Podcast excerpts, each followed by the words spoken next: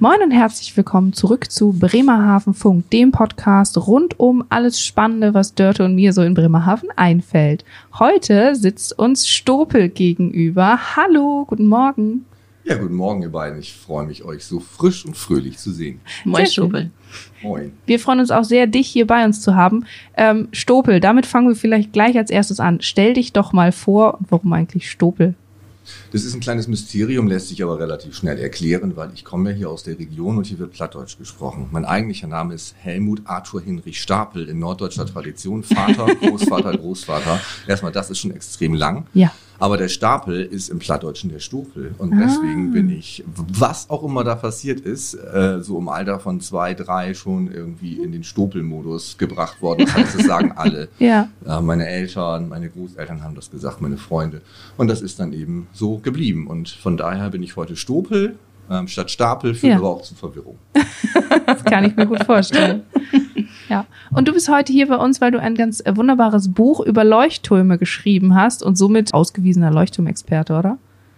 Ja, nach dem Schreiben dieses Buches auf jeden Fall, muss ich sagen. Ich bin zwar auch Segler und kenne das Revier hier, aber vieles von dem, was man da draußen sieht, nimmt man ja so lange als selbstverständlich, bis man plötzlich anfängt, genau hinzugucken und einem auffällt, wie unglaublich viele Leuchttürme es speziell hier in Bremerhaven und eben auch an der Weser gibt. Und dann habe ich mich angefangen, schlau zu machen und plötzlich war klar, daraus kann man definitiv ein Buch machen, weil es eben nicht nur die Türme sind, die vorhanden sind, sondern eben auch die Menschen, die mit mhm. den Türmen zu tun haben. Wie viel gibt es denn an der Unterweser? Wie viele Leuchttürme?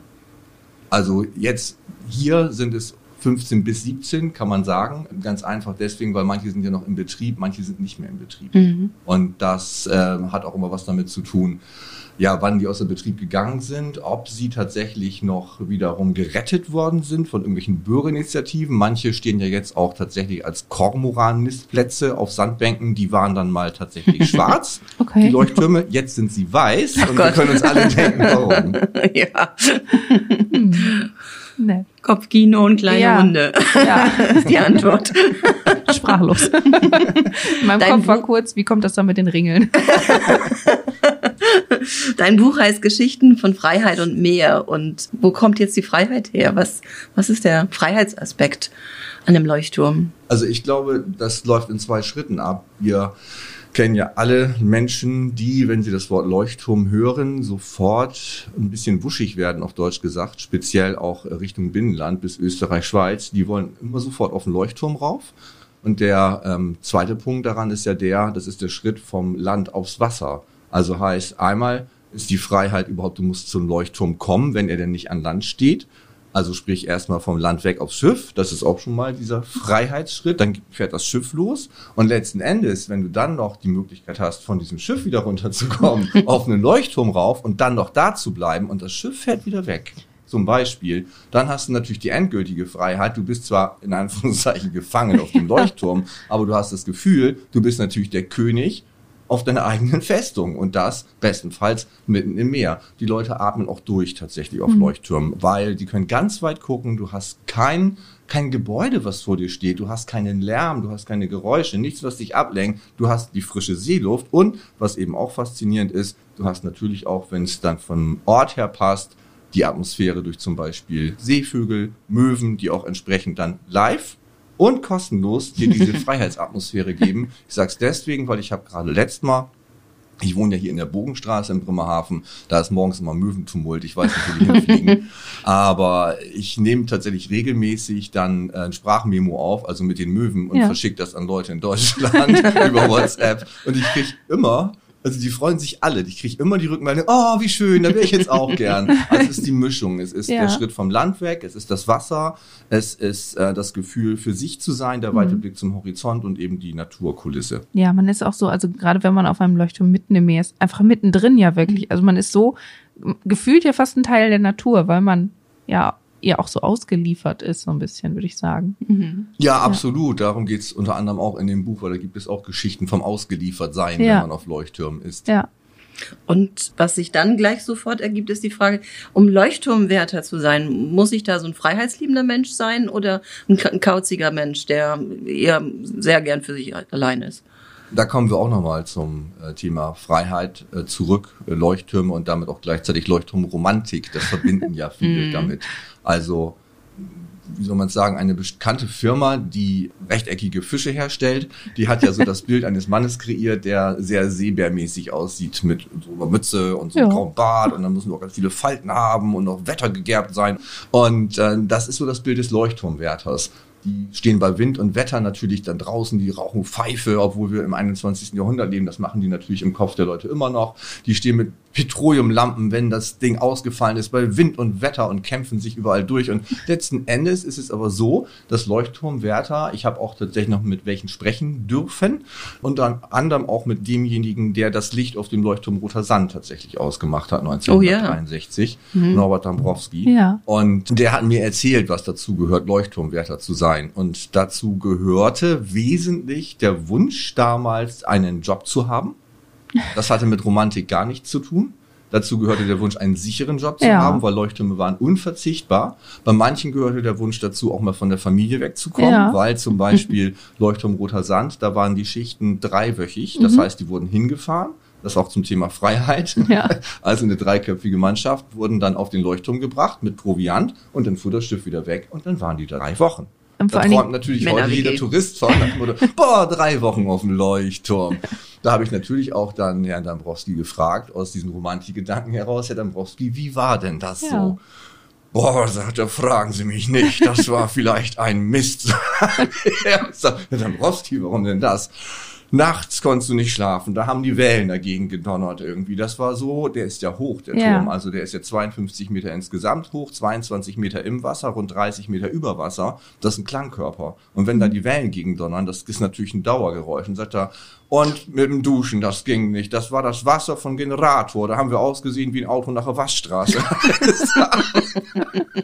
Das wird dann immer besser. Und ich Ja. wollte ja noch diesen Romantikbogen kriegen, Ja. weil es ja auch ein Radiobeitrag werden sollte.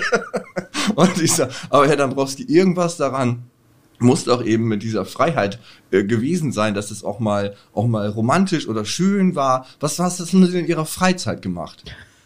Ja, sagte, das war total einfach. Zwei haben nichts gemacht und der andere hat zugeguckt. das ist auch das, was so ein bisschen mein, ich sage ja immer, wenn mich die Welt und die Menschheit nervt, sage ich immer im nächsten Leben Leuchtturmwärter, weil ich stelle mir das ja ach, gar nicht romantisch. Mein, Güte, ist viel Arbeit, ist auch nicht so schön, aber alleine. Und dann habe ich gelesen, dass sie zu dritt waren. Dachte ich, nee, das möchte ich auch nicht. Nein. Ich will ja alleine da auf dem Leuchtturm sitzen. Schön hier, niemanden will ich sehen. Die nächsten 500 Kilometer muss da keiner sein. Aber mit anderen zwei will ich das nicht. Nee, auf gar keinen War ich Fall. glatt enttäuscht. Oder sehr, sehr, sehr ausgesucht. Ja. Und nicht einfach nur Kollegen. Ja, das kann schwierig werden, wenn man Ja. da so Leuchtturm roter Sand, das sind ja in Anführungszeichen nur drei Etagen. Ja. also die auch bewohnbar sind oder auch Arbeitsraum. Und wenn man dann da sich äh, wirklich mal streitet und dann ja auch einen gemeinsamen Schlafraum hat Mhm. und weiß dann, derjenige liegt da über einem und schnarcht dann nachts noch, glaube ich, ungünstig. Ja, ja. Und es fällt auch dann irgendwann auf, wenn man mehrere Arbeitskollegen, ähm, ich nenne es mal freundlich, äh, außerhalb des Leuchtturms dann ähm, aufbewahrt. Ja, Das wird irgendwann sehr verdächtig. das stimmt. Fluktuation. ja. Kommen wir zu was ganz Zauberhaften, nämlich zu deinem Buch. Also ich finde sie total klasse, diese Aufrisszeichnungen von Leuchttürmen drin. Also meistens, man guckt ja drauf als Landratte, aber man kann nicht reingucken. Dein Buch mit den Aufrisszeichnungen ja, gibt die Möglichkeit, auch reinzugucken. Wie bist du daran gekommen? Ja, das war eine sehr, da muss ich mich jetzt selbst loben, eine sehr schöne Idee von mir, weil ich natürlich überlegt habe, wie gestalte ich denn das Buch? Und Ja. jetzt bin ich ja nicht nur Journalist von der Ausbildung her, sondern auch Mediengestalter, was natürlich eine gute Mischung ist. Dann habe ich angefangen, natürlich einen Plan zu machen, was gehört da rein, damit es auch wirklich interessant wird. Es sollte ja lesbar sein, aber vor allem auch optisch ansprechend. Leuchttürme sind von außen, wie du schon sagst, liebe Dörte, natürlich sowieso ansprechend, gerade die hier in Bremerhaven, weil sie alle, alle, alle unterschiedlich sind. Aber letzten Endes ist eben dann auch die Frage, dass Geschichte damit reingehört, definitiv, weil die haben Geschichte. Ja. Hier an der Küste. 1856, 1855, alles Mögliche.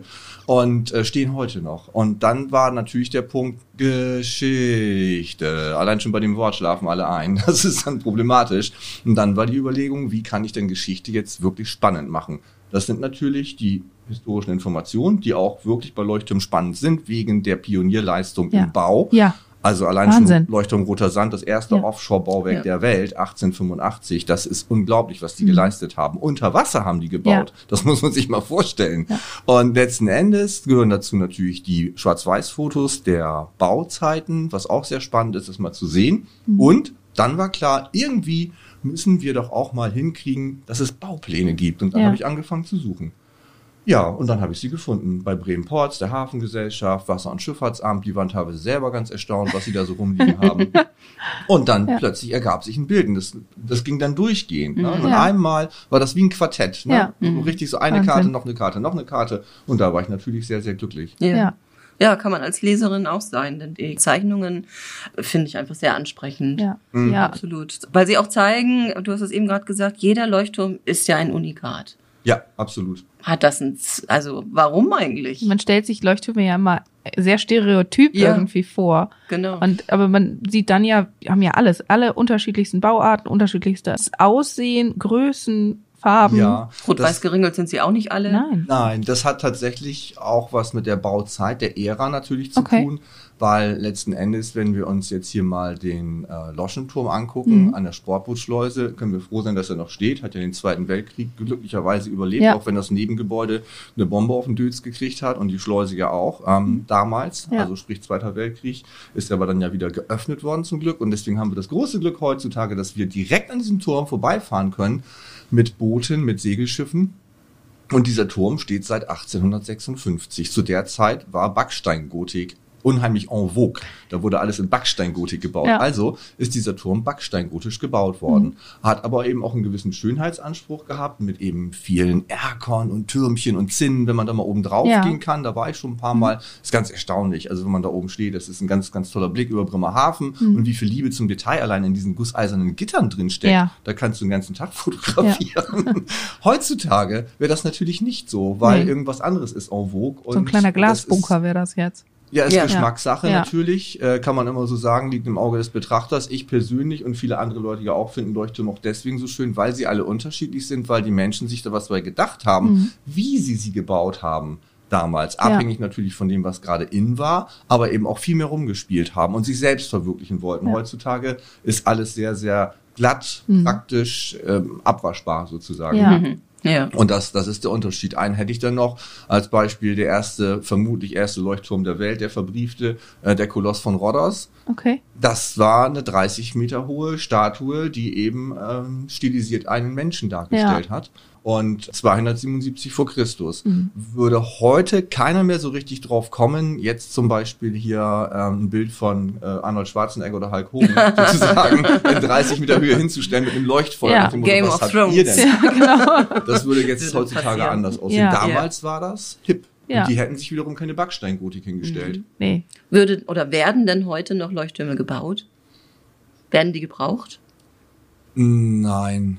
Also ich habe jetzt deswegen gezögert, weil selbstverständlich gibt es mal irgendwo auf der Welt noch einen Punkt, wo an irgendeiner Stelle, an einem Punkt im Meer, ein ähm, Leuchtfeuer im Sinne von ständig vorhanden, statisch hingesetzt wird, Ja. um Untiefen zu markieren zum Beispiel. Weil, sagen wir mal so, wenn ich jetzt ein Frachterkapitän bin und ich habe meine Karte und mein Navi und mein GPS und so weiter und so fort, ist es natürlich schön, dass ich den Bildschirm habe. Aber wenn ich dann nachts unterwegs bin, teilweise auch mal irgendwie Offiziere übermüdet sind, die Augen und so weiter und so fort, du kennst dich in dem Seegebiet auch nicht aus, dann ist es natürlich schön, wenn auf der Karte ein Warnsignal aufpoppt nach dem Motto, da kommt gleich eine Unti, pff, drauf, oh Ah, schade. zu und deswegen dieser Ja. Blick nach vorn, dass es Ja. blinkt, dass es leuchtet, das haben wir ja heute auch immer noch mit unseren Fahrwassertonnen. Ja. Und das heißt, es muss ja nicht nur im Wasser schwimmen und befestigt sein, sondern es gibt sicher auf der Welt auch Punkte, wo eben immer noch Leuchttürme hingestellt werden, auch wenn alte mal hin sind. Nicht die großen, nicht die 30 Meter, aber eben wirklich fest montierte Seezeichen tatsächlich. Ja. Aber halt unbemannt dann. Ja. ja. Also es ist nichts mehr mit Leuchtturmwärter werden. Habe ich schon mal recherchiert. Wir äh, sind ja jetzt dann bei der Aufgabe von Leuchttürmen und noch einen kleinen Schlenker zurück zu dem, zur Aufgabe vom Leuchtturmwärter. Wärter heißt ja Aufseher. So, auf was passt denn da eigentlich der Wärter auf? Ja, das habe ich mich auch gefragt. Einmal auf den Leuchtturm natürlich. Ähm, da Dass ihn niemand wegnimmt? Unterhaltungsmaßnahmen, also wenn da nichts zu tun war, das ist auch wie auf Schiffen, da muss der Rost geklopft werden zum Ah, Beispiel. okay. Sagen wir mal Leuchtturm roter Sand. Ja, 40, 50 Kilometer weit draußen Salzwasser. Ja. Da mhm. kennen wir jetzt ja auch das Problem. Da hat ja nun eben wirklich dazu kämpfen mit allem, was da auch an Witterung ist. Ja. Und das mussten die damals auch schon ting, ting, ting machen und streichen. Juhu, nicht von außen. Wenn sie, wo sie rangekommen sind, ja, aber ansonsten eher nicht. Wobei, es gibt da und gab da auch immer eine, äh, eine Winde mit zwei Seilen und äh, einer, eine, einer Holzbohle, um eben auch zum Beispiel äh, Leute rauf und runter zu bringen oder eben Lasten rauf und runter, mhm. auch bis nach oben. Also okay. von daher, man konnte das schon runter und mal streichen, wenn man wollte. Bei gutem Wetter. Ja, bei, bei gutem Wetter. Und ansonsten hätte es dann ein bisschen geschaukelt. Ansonsten die Aufgaben, nehmen wir mal als Beispiel, ähm, wir, nehmen, wir nehmen zwei Beispiele. Das eine ist natürlich als Seezeichen, wie jetzt sagen wir mal ähm, den Loschenturm hier nochmal, dann auch die Einfahrt zur Schleuse zu markieren, optisch tagsüber. Ähm, nachts natürlich mit einem Lichtzeichen, mhm. denn die, äh, was jetzt unsere Sportbootschleuse ist, war ja damals eine der wichtigsten Zufahrten zum neuen Hafen, auch als Handelszentrum ja. hier in Bremerhaven. Und andererseits natürlich, äh, wenn wir uns das heute auch nochmal angucken, Oberfeuer, Unterfeuer. Jetzt kommen wir zu so ganz mysteriösen Begriffen. Mhm. das heißt, es gibt ja große Leuchttürme und kleine Leuchttürme. Und äh, wenn man jetzt das Licht mal betrachtet, bei nachts wundert man sich, warum blinken die denn jetzt eigentlich? Und wir nehmen mal jetzt diese anderen, die sich drehen, die romantischen mit Yippie Yay äh, im Kreis, die nehmen wir jetzt mal raus.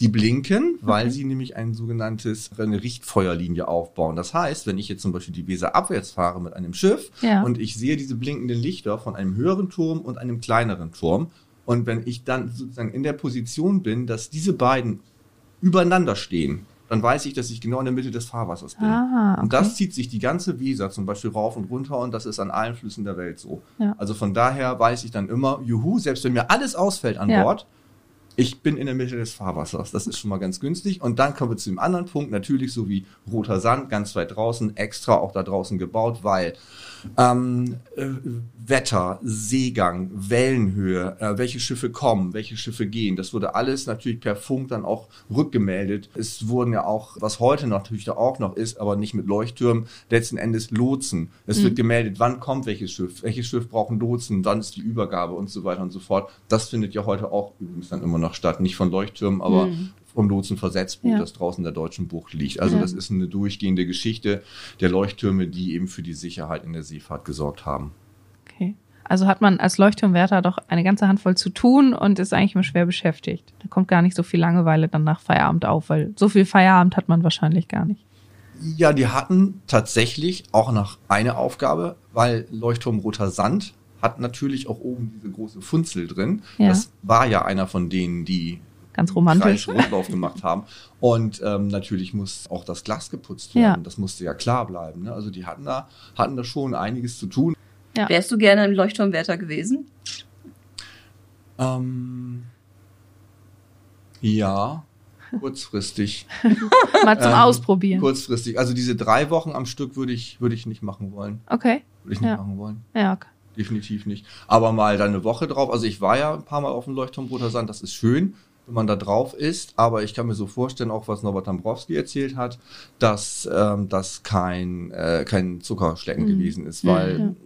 du kommst ja auch nicht weg. Ja. Also wir alle haben ja die Freiheit zu entscheiden, äh, ob wir mit dem Auto irgendwo hinfahren, ob wir jetzt einkaufen gehen oder ob wir irgendwie im Bett liegen bleiben oder unseren Nachbarn im dritten Stock besuchen. Aber mhm. da, das ist, glaube ich, eine ganz andere Hausnummer, weil mhm. du wirst mit dem Schiff hingebracht, dann bist du da drei Wochen und kommst einfach nicht weg. Selbst wenn du sagst, ich kriege jetzt hier einen Rappel, ja, das ist dein Beruf. Ja. Dann ja. WLAN gibt es sicher auch nicht. Gab es damals bestimmt nicht. Nein, nein, nein. Ganz, ganz andere Beschäftigung. Ja. ja. Aber ja, das, das ist bestimmt, also einfach wie, wie jetzt auch, auch heute noch Seemänner. Das ist einfach ein Schlag Mensch, für den ist, die ist das normal, für die ist das okay.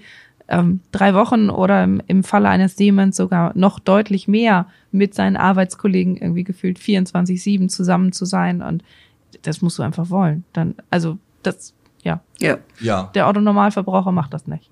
Also, oder er geht ganz pragmatisch rein und sagt, das ist ein Job, den ziehe ich jetzt durch, dafür kriege ich Geld, Punkt.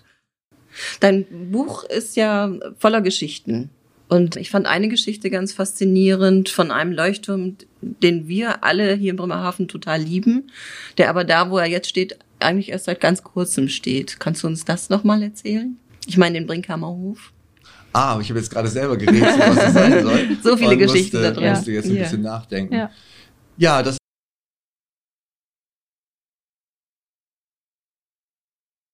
Turm der Welt. Ja weil der Brinkhammer Hof, der stand halt bis 1980 da, wo der Brinkhammer Hof auch tatsächlich äh, übers Land gesehen war, nämlich hinten Weddewaden. Deswegen heißt das der Brinkhammer Hof. Das war mal ein landwirtschaftlicher Hof und ein Gebiet.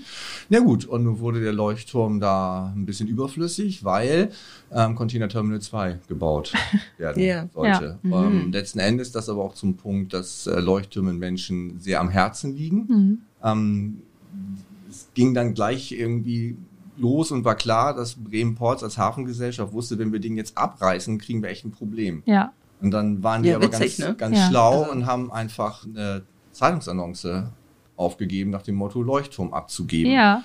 Das wiederum hat Herr Kuhlmann gesehen, der zu dem Zeitpunkt mit seiner Frau die Marine am Fischereihafen aufgebaut hat und hat gesagt zu seiner Frau, Mensch, das ist doch toll, dann hätten wir hier eine Landmarke Mhm. und dann lass uns doch mal fragen, wie das dann mit dem Leuchtturm so ist. Den wollen wir haben. Ja. Das Einzige, was er übersehen hatte, war, dass in der Annonce stand an Selbstabholer. Das dann Also er war kostenfrei zu kriegen, Ja, aber man musste ihn von A nach B holen. Diesen Haken kennt ist man ja auch heute noch aus Kleinanzeigen.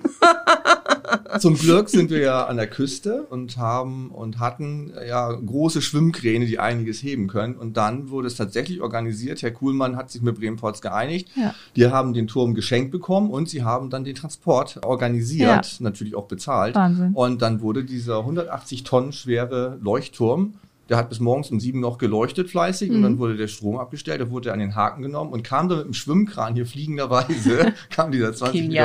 Hohlturm an, in den Fischereihafen, Doppelschleuse, großer Volksauflauf, Fotos, dann sieht man schon Ja. mal einen Leuchtturm fliegen. Ja. Und der wurde dann eben genau da an den Fischereihafen gestellt, wo er heute noch steht.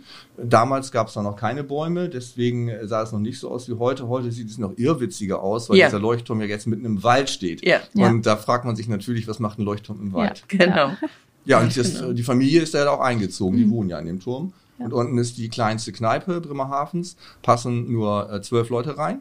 Und äh, nach Absprache dann halt, die haben Mhm. nicht regelmäßig auf, aber es ist auch jetzt so, also sprich, dass man, wenn man will, das mieten kann. Ja. Man kann da Familienfeier machen und sitzt dann wirklich im Kreis und Ja. im Leuchtturm in der Kneipe und das ist ganz gemütlich. Total. Wunderbar. Ja. Herrlich. Ja, ja, das finde ich auch sehr faszinierend einfach an deinem Buch, die ganzen Geschichten hinter den Türmen oder rund um die Leuchttürme. Da hast du ganz viel tolles Material zusammengesammelt und schön aufbereitet. Was mich, ich weiß, vielleicht auch so ein Mädchending, gleich fasziniert, Schloss Mellum. Ich sage einfach nur Stichwort, weil das hat mich wirklich fasziniert. Magst du da noch ganz kurz zu erzählen? Ja, ja, sehr, sehr gern, weil das auch so eine Geschichte ist, wie vergänglich das Land hier Ja. an, an der Küste ist. Gleichzeitig natürlich auch wiederum Leuchttürme als Landmarken ähm, Jahrhunderte überdauern, wie wir deutlich sehen an unseren Leuchttürmen, Mhm. aber auch noch gepflegt werden müssen. Andererseits ist es so, dass ja nicht nicht nur diese Bauwerke hier sind, weil wir jetzt hier sind. Es gab ja immer schon Bauwerke an der Küste und der Mensch hat immer versucht, irgendwo was zu bauen, was dann eben auch längst vergangen ist Ja. wie eben das Schloss Mellum. Das ist äh, Legende. Ja. Also das soll mal irgendwo gestanden haben und keiner wusste genau wo. Es ging immer so das Gerücht ähm, Sandbank Hohe Weg. Mhm. Und letzten Endes war es aber, wenn es dann mal gestanden hätte, längst verschwunden, vom Sand verschluckt sozusagen. Ja. Und es gab auch keine historischen Aufzeichnungen, keine Belege, kein gar nichts. Und dann ist es aber so, dass ähm, natürlich dann irgendwann der Leuchtturm auf der Sandbank Ruheweg, der ja auch heute noch steht, in Auftrag gegeben werden sollte. Und dann ist ja ein Architekt los und hat dann mal geguckt, wo können wir denn jetzt bauen? Ja, Der Herr van Ronzelin, Genau. der ist dann los. er hat hier Und ähm, wie man es damals so gemacht hat, wir hatten ja, das heißt wir, also es gab ja damals jetzt nicht großartig äh, elektronische Geräte, um in den Boden zu gucken. Also Ja. wurde dann die gesamte Sandbank erstmal mit langen Metallstangen abgesucht von seinem Team, um zu gucken, wie ist der Untergrund eigentlich. Kann diese Sandbank, die ja aber tag, tagsüber sozusagen Ja. und auch mal nachts unter Wasser steht. Also Ja. Ebbe Flut hat da schon Einfluss, die guckt nicht Okay. immer raus. Und äh, da musste man natürlich erstmal gucken, passt das? Können wir da überhaupt einen Leuchtturm bauen, weil das ja schon gewisses Gewicht Mhm. ist. Und ähm, plötzlich meldete einer seiner Männer, dass er in diesem Untergrund auf etwas Hartes gestoßen sei, was im Meer schon komisch ist, gerade Mhm. wenn es Sandbänke sind. Dann sagte jemand da hinten, der winkte dann, er hätte noch irgendwie was und plötzlich tat sich auf, der nächste auch noch. Und dann haben die angefangen, gezielt zu suchen und es aufzumalen. Ja. Und dann gab es eine geometrische Form und plötzlich stellte sich raus, irgendwie sieht das fast aus wie ein Fundament. Ja. Und dann fing halt der von Wahnsinn. Ronzel an zu suchen in Archiven und so weiter und so fort und ist sich dann recht sicher gewesen, dass er eben durch den Bau des Leuchtturmes Mhm. Hoheweg das sagenumwobene, lange verschollene Schloss Mellung gefunden hat, was wahrscheinlich an der Stelle gestanden hat. Ja. Deswegen wahrscheinlich auch dieser wirklich alte Name Hohe Weg, Mhm. denn das Land war sicherlich nicht immer unter Wasser. Wir hatten hier verschiedene Sturmfluten, die viel weggerissen haben. Ja. Und da wird ein Punkt gewesen sein, wo dieses Schloss stand, erhöht, tolle Aussicht, ne? Da Ja. will man noch gern Da wohnen. baut man Und gerne. hohe Weg, weil man eben trockenen Fußes darüber gehen konnte. Ja. Was man heute bei Ebbe eben noch machen Ja, kann. super faszinierend. Also das ist ja echt so eine, so eine kleine Märchengeschichte. Er hat das ver verwunschene, verschollene Schloss gefunden. Da würdest du wahrscheinlich lieber drin wohnen als im Leuchtturm. Ah, die sind immer recht groß und zugig, habe ich gehört. ja, ja, auf jeden Fall tolle Geschichten. Wahnsinn. Ja, genau. Du hast uns eine mitgebracht. Eine Geschichte. Ja, die finde ich ganz faszinierend, weil sie ist kurz und knackig, wie ein Schnaps. passt, passt zur frühen Morgen jetzt, nein, Ja. passt zur Geschichte und auch zur Verbindung der Bremerhavener zu ihren Leuchttürmen, weil es ja dann, weil du dort auch vorhin fragte, werden denn heute noch Leuchttürme gebaut? Äh, in modernen Zeiten natürlich auch eben zum Beispiel als äh, Richtfeuer, Leuchtfeuer. Mhm. Und das ist uns ja hier äh, in den 70er, 1973 passiert mit einem kleinen Turm, der steht auf dem Deich Richtung Fischereihafen in Mhm. Rot und Weiß und einem größeren, der steht im Fischereihafen. Und auch die bilden eine Richtfeuerlinie, wenn man im Dunkeln mal ganz genau guckt. Ja. Sind auch rot-weiß, so wie sich das gehört. und haben ja dann jetzt einmal der kleine eben einen Aufsatz und der größere hat zwei Aufsätze nach oben hin. Und letzten Endes werden die einem bestimmten Namen betitelt. Und das ging relativ schnell nach dem Bau der Ja. Türme. Und ähm, das lese ich mal eben kurz vor. Ich lasse die Überschrift einfach weg, weil sonst wäre der Gag schon weg. Ja. Aber ich fange einfach an zu lesen. Seeleute, so sagt man, sind nicht nur see, sondern auch trinkfest. Das ist nicht nur für die Besitzer von Hafenkneipen ein glücklicher Umstand, sondern auch für die Leuchttürme der Moderne, die Leucht- oder auch Richtfeuer. Denn Geschichten gibt es wenig um die meist technisch gehaltenen Bauwerke, man könnte auch sagen, die nüchtern gehaltenen Bauwerke, um im Bild zu bleiben. Das trifft auch auf das Oberfeuerfischereihafen und das Unterfeuerfischereihafen zu. Während sich die Namensgebung ganz simpel durch die unterschiedlichen Höhen der beiden Leuchtfeuer, Oberfeuer 44 Meter, Unterfeuer 11 Meter, erklärt, ist die Namensfindung durch den Volksmund etwas mysteriöser. Nachdem die beiden Türme im Jahr 1973 fertiggestellt und in Betrieb waren, brauchte es nur kurze Zeit und ein paar neblige Nächte, bis der Spitzname für die beiden neuen Leuchtfeuer feststand. Korn und Doppelkorn. Einheimische bestehen darauf, dass lediglich die Form der beiden Turmaufsätze in Form eines klassischen Schnapsglases dafür verantwortlich ist. Manche allerdings meinen, dass hier vielmehr der Wunsch der Vater des Gedanken war und nicht nur die Nächte leicht benebelt waren. Seeleute sind eben nicht nur seefest. Genau. Ja, so, so kommt man dann zu Namen. Genau. Ja, und davon gibt es ja noch ganz, ganz viele andere Geschichten. Ähm, Franz Waldheim zum Beispiel ist so ein Name, den man, äh, mit dem man sehr vertraut ist, wenn man ein Buch gelesen hat, weil man die Geschichte auf gar keinen Fall wieder vergisst.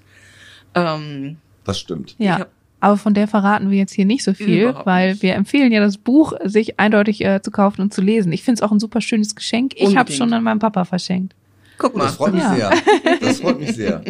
Genau. Ja. Man kriegt es bei uns in der Touristinfo ganz unkompliziert. Und damit machen wir jetzt den Werbeblock wieder zu. genau. Ja. Wir danken dir auf jeden Fall für deine Zeit. Also ich fand's super spannend und ähm, ja, du hast ja äh, noch ein Buch geschrieben. Darüber sprechen wir dann äh, irgendwann beim nächsten Mal. Sehr, sehr gern. Ja. Sehr gern. Danke, Gut. dass ich hier sein durfte. Hat mich sehr gefreut. Vielen Dank, Ja. lieber Stopel. Wir freuen uns, dass du bei einem nächsten Mal wieder dabei bist und sagen over. And out.